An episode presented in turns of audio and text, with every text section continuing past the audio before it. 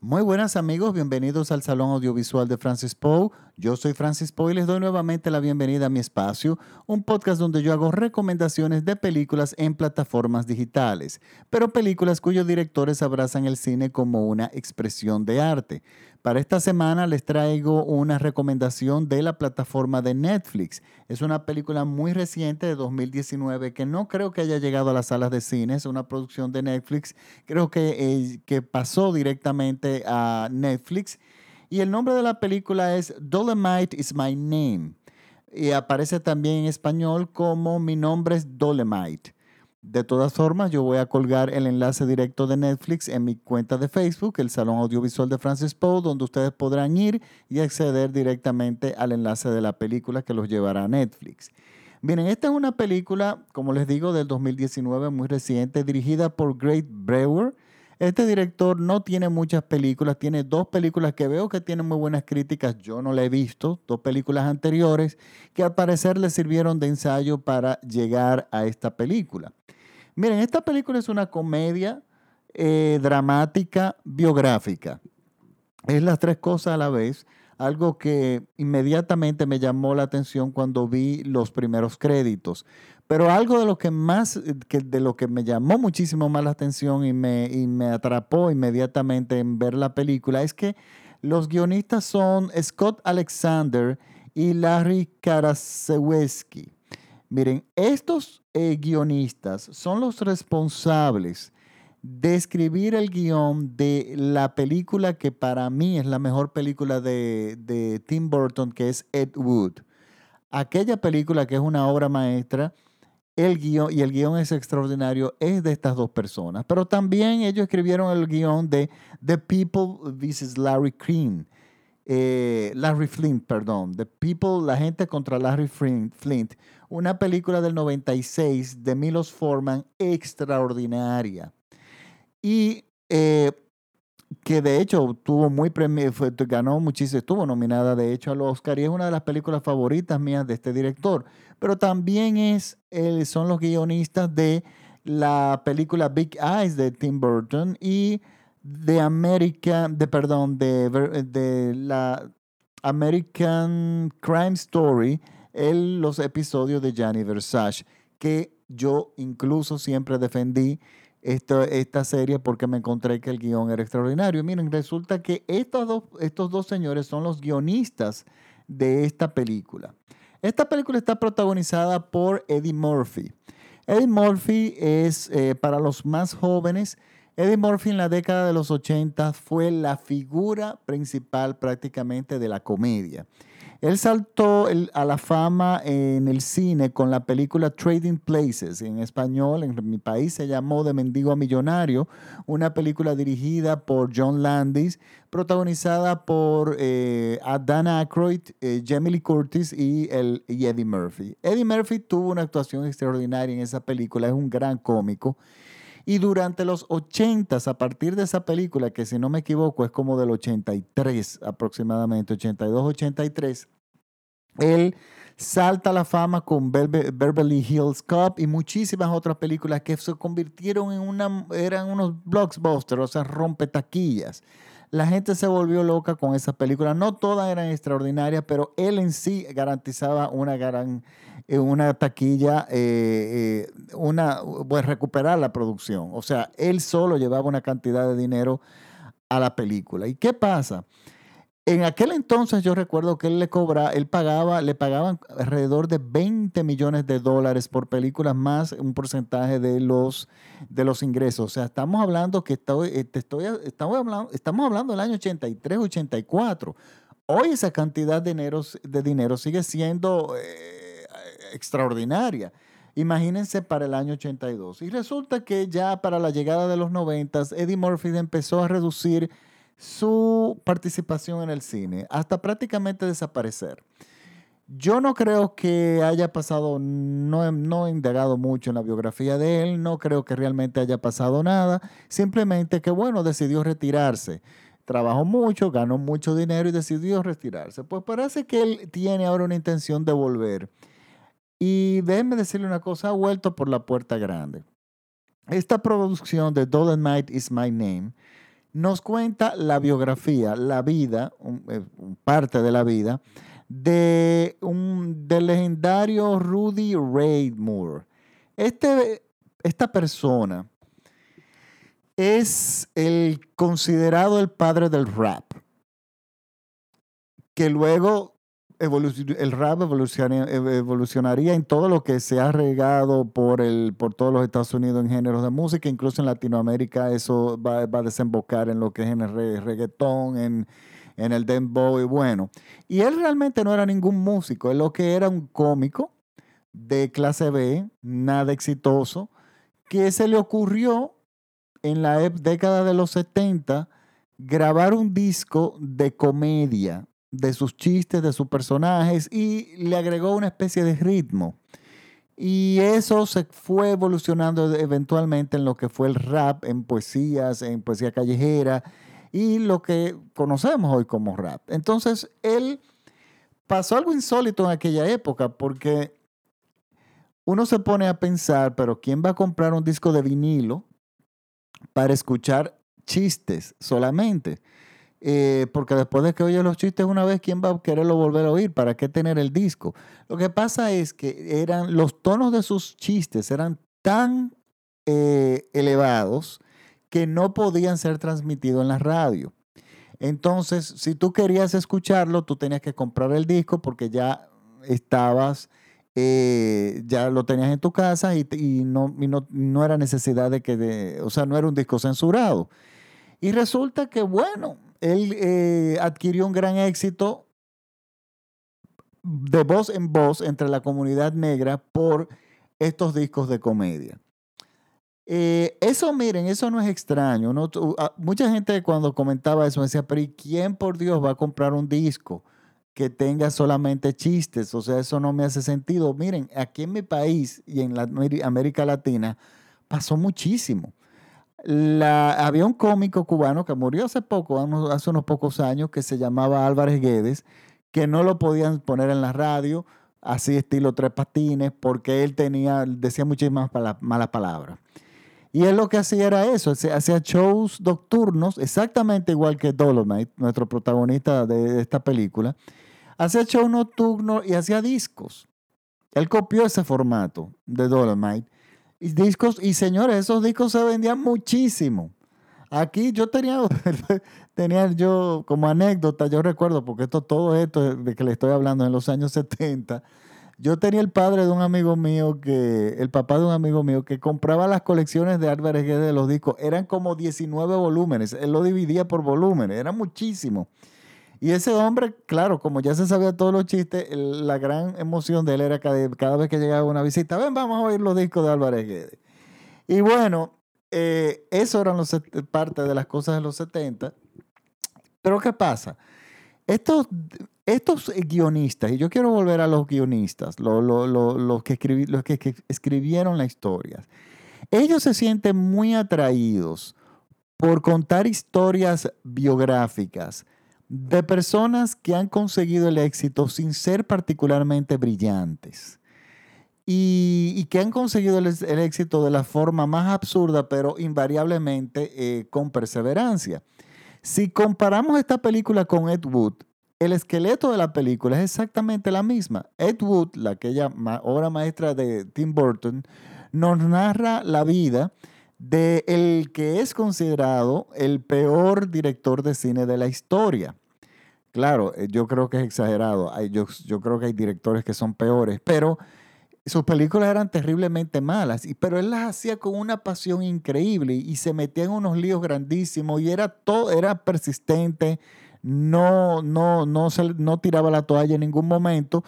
Y aunque todo el mundo decía que sus películas eran maravillosas, eh, digo, horrorosas, él las consideraba obra maestra. Entonces, este personaje que en todos sus giros de su vida personal hacía cosas totalmente extrañas, estos, estos guionistas sacaron una historia para biográfica para entregársela a Tim Burton y salió Ed Wood, que es una obra maestra. Pero si nos vamos unos años antes, la película La gente contra Larry Flint nos cuenta la historia del el editor de la, peli, de la revista Penthouse, que la película, todos sabemos que, bueno, no todos, pero bueno, la revista Penthouse es una, una revista, digamos, pornográfica, la primera que salió masiva en Estados Unidos y que fue un éxito extraordinario, claro, en los 70, todo esto antes de la época de Internet y de la facilidad de la pornografía. Y resulta que, bueno, es, trata la historia de este, de este hombre que se enfrenta a los Estados Unidos porque él adquiere mucho poder vendiendo pornografía. Entonces se, se, enfrenta con el Senado, se enfrenta con la Constitución, se enfrenta con todo. Pero vemos que es una persona que, nuestro protagonista es una persona que vende pornografía. Entonces es un personaje que realmente ellos tratan personajes que salen por la puerta de atrás, que son realmente difíciles y hacen muy buena investigación. Y aparte de eso, se ve que ellos saben de hacer cine porque entregan un material que, que e, son guiones tan buenos que ellos tienen que saber de cine, definitivamente para poder hablar de, eh, contar las historias que cuentan. Entonces, Dolomite es otro personaje idéntico prácticamente a Ed Wood. Y aquí vemos y aquí también se demuestra lo que yo he dicho antes. Nosotros podemos contar dos historias parecidas o prácticamente idénticas y tú le das el mismo guion a un director y el mismo guion a otro director y van a salir dos cosas totalmente diferentes porque cada director tiene su visión particular. Este guion tiene muchas analogías con Ed Wood y con los otros guiones que ellos han hecho. Incluso tú pudieras decir que hasta cierto punto es un plagio, pero no, no es plagio. Simplemente ellos son autores y les dan vuelta a esos caracteres que realmente a ellos les gusta. Y el autor en el cine, tanto eh, visual como en los guionistas, de alguna forma le dan vuelta siempre a los mismos personajes. Por ejemplo, Woody Allen es un personaje, en las películas de Woody Allen, Woody Allen es un gran autor porque en todas sus películas hay cosas que se repiten, características que se repiten, que son obsesivas. Su hipocondría, su, su infidelidades, eh, la... Eh, mm, bueno, eh, su miedo a la muerte. Entonces, ese tipo de cosas se están presentes en todas las películas judías, incluyendo entre, entre, sus comedias más antiguas.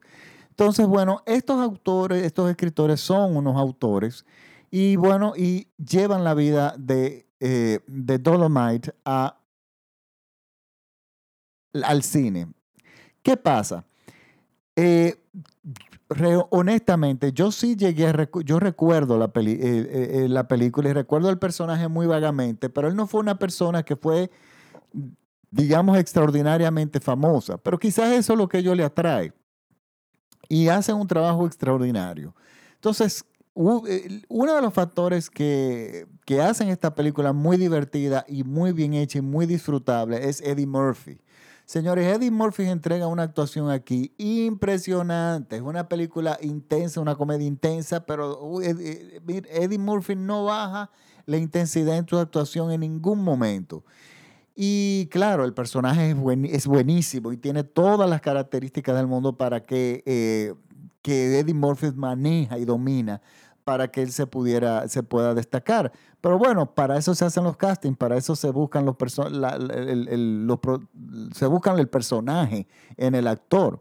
Y en esta película lo lograron muy bien.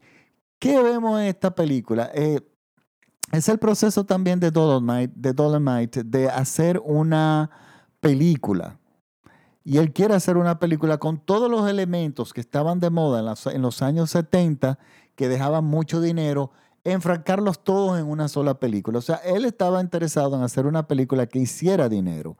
Entonces, pero él ya estaba un poquito pasado de peso, él ya estaba un poco pasado de edad para ese momento, pero bueno, él insistió, él creía en su producto, él y armó un equipo y empezó a filmar esa película. Miren, se buscó un guionista y empezaron a hacerle... Eh, eh, a, hacer la película. Y la película es esto, el proceso de, de, de Dolomite, de tratar de ser exitoso haciendo esta película horrorosamente mala. Pero es que miren, una cosa que tiene la película, esta película, que, es, que yo disfruté muchísimo, es que todas esas características de los años 70, que hoy en día de repente nos la podríamos considerar bastante absurda, pero que estaban muy de moda y sonaban mucho en el momento, están concentradas todas en esta película. Entonces, al mismo tiempo, miren, en esta película hay, hay muchas, hay escenas de, de, Kung Fu. En la película que él está filmando, él dice, bueno, yo quiero filmar escenas de Kung Fu porque eso está de moda y eso a la gente le gusta. Y señor, y es verdad, durante los años 70, y algo de eso vemos en la película de Tarantino, su última película, era hace una vez en Hollywood, que está el personaje de Bruce Lee. Y es porque esta, este, esta obsesión, esta fiebre, de, de, las películas de artes marciales surge a finales de los 60, pero coge fuerza durante las décadas de los años 70. Y, y, señores, las películas de Bruce Lee se daban y se repetían y se repetían y era a sala llena. También habían, eh, se puso de moda el cine en los años 70, se liberó en cuanto a la censura mucho. Entonces había muchísimos desnudos en los años 70, cosas que ya hoy no vemos. Y eran pero cosas de la época. Eh, ya la censura hoy es como más fuerte, pero en los 70, bueno, se permitían muchas cosas más. Entonces Dolomite quería karate, Dolomite quería, digo, Dolomite quería artes marciales en su película, quería desnudos y quería violencia, quería tiros, porque en la década de los 70, en ciudades, por ejemplo, como Nueva York, era una ciudad muy violenta, había muchísima delincuencia, eh, mucha violencia también en todas las comunidades, pero sobre todo en la afroamericana. Entonces, bueno, él quiso incluir todos esos elementos y mediante él va la, eh, eh, ensamblando la película y haciéndolo, es un tour a todas las características de los 70. Esta película te da más información de la década de los 70 que un propio documental. Aparte de que se reirán muchísimo eh, bueno, si usted tiene un, poco, un humor un poco más exigente, porque yo no me río con una guerra de pasteles sencillamente. Yo tengo eh, mi humor es un poco más exigente y déjenme decirle que yo me reí aquí de muchísimas cosas. Me reí del vestuario, me reí de la escenografía, me reí de la, de la forma de pensar que era tan común en aquella época. Y miren, eh, una cosa también que a mí me gustó muchísimo y que se destaca en esta película es la dirección de fotografía. Yo juraba que, honestamente, que el director de fotografía había elegido filmar la película en celuloide. O sea, en vez de hoy en día el estándar es filmar las películas de forma digital, es lo, es lo que se hace. Pero yo pensé que, eh, o sea, el, el, tipo de, el director de fotografía se llama Eric Spielberg. Y tiene trabajos muy buenos como Up in the Air y Juno, entre otras películas. Por lo tanto, es un, evidentemente es un buen director de fotografía, pero aquí hace un trabajo extraordinario. Miren, él en las décadas de los años 70, la en la televisión y algunas películas, él se puso de moda, porque yo creo que fue ponerse de moda, una forma de iluminar y de los colores de las películas, de que eran, se veían desteñidas. Esa es, eh, y, es, y eso uno lo veía también en las series de televisión, que tenían ese color como desteñido, los colores no se veían brillosos. Contrario ya a la década de los 50, que los, los colores eran brillantes y eran increíbles, eh, Technicolor y todo aquello. Pues bueno, en los 70 eso, en muchas producciones, en otras no, se veía ese tipo, se sentía ese tipo de colores. Bueno, aquí lo replican de una forma impresionante. Y al igual, miren, los aspectos de escenografía, ambientación, eh, actores secundarios están estupendos. Y miren, es una buena comedia. Eh, se pasa muy bien el rato, uno aprende algo, porque yo honestamente yo sabía que esta persona, Dolomite, existía, pero bueno, no era el famoso, el famoso en aquella época en la comunidad afroamericana era Shaft. Esas eran las películas que, que bueno, que dejaban mucha, pero dejaban mucho dinero en, en, en todas las comunidades, pero sobre todo los, las afroamericanas se identificaban mucho con ellos. Y miren, I am Dolomite, yo soy Dolomite, es que la película, es mi recomendación de la semana. Miren, yo recomiendo verlo y todos aquellos que vivimos la infancia en los años 70 la van a disfrutar todavía más. La película está muy bien hecha, muy bien fotografiada, las actuaciones ni, se ni les puedo explicar y el guion es impresionante. Bueno, Es una buena comedia. Yo no, normalmente me gusta recomendar dramas o películas de otro tipo, pero yo creo que esta película se lo merece. es, algo diferente y es una película que yo entiendo que en las salas de cine de repente no iba a dejar dinero, y, pero sí ha encontrado un nicho en las plataformas digitales. Yo creo que la película merece ser vista. Bueno. Ahora sí me despido. Les recuerdo que este programa es escuchado por todo México vía radiola.com.mx y me pueden seguir en mis redes sociales, bueno, eh, mis redes sociales, el Salón Audiovisual de Francis Poe, en Facebook, que es mi red, mi, eh, mi red social principal, aunque me dicen que es muy antigua, pero lo que pasa es que ahí yo puedo colocar mucha información de cine, cosa que no me permite Instagram ni Twitter, que en ambas estoy como arroba Francis Poe. Y mi podcast lo pueden escuchar, por favor, compártanlo. Lo pueden escuchar en Spotify, se pueden suscribir en Spotify, en Apple Podcasts, en Google Podcasts, en iTunes, en TuneIn, en SoundCloud, prácticamente en todos lados. Simplemente escriben en Google el Salón Audiovisual de Francis Poe, P-O-U, como se le trae mi apellido, y le van a salir millones de, de, plataformas donde ustedes me pueden escuchar. Por favor, compartan este podcast con sus amigos y muchísimas gracias por la sintonía. Nos vemos la próxima semana con otro podcast aquí en el Salón Audiovisual de Francis Poe. Chao.